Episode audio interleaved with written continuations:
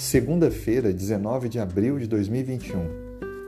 Seja bem-vindo ao nosso podcast Condições da Bíblia. Se gostar, compartilhe com seus contatos. O título do tema de hoje é El Shaddai. Compartilhe a leitura de Gênesis, capítulo 17, versículo 1. Quando atingiu Abrão a idade de 99 anos, apareceu-lhe o Senhor e disse-lhe: Eu sou o Deus Todo-Poderoso, anda na minha presença e ser perfeito.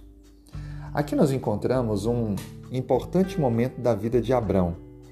Já com 99 anos de idade, fragilizado pela idade, Deus se apresenta a ele mais uma vez e reafirma com ele a aliança. Deus se apresenta a Abrão como sendo o Todo-Poderoso. A tradução mais apropriada para a expressão El Shaddai. A palavra El é o nome de Deus e Shaddai é traduzida como autoridade, poder. Desta forma, Deus está se declarando que, apesar do homem ser frágil, mortal, Deus é forte e todo-poderoso.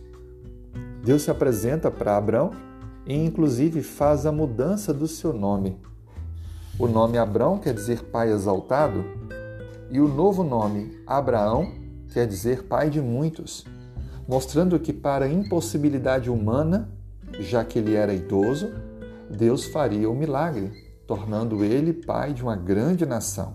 Sua esposa, ficando grávida, já idosa, como uma demonstração clara de que não há impossível para Deus. O que chama atenção em tudo isso é exatamente que Deus faz suas promessas e as cumpre. Ele é fiel para conosco.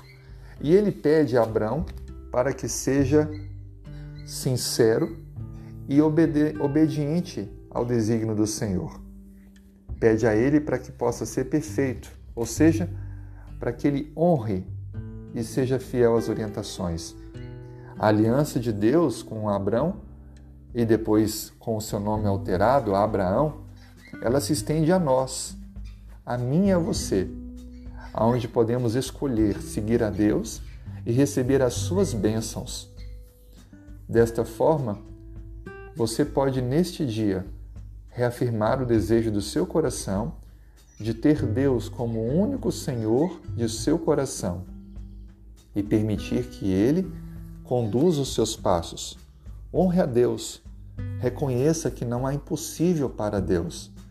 Receba em sua vida as promessas de Deus e se prepare para a maior delas, que é a vida eterna. Viver no novo céu e na nova terra, aonde não haverá mais sofrimento.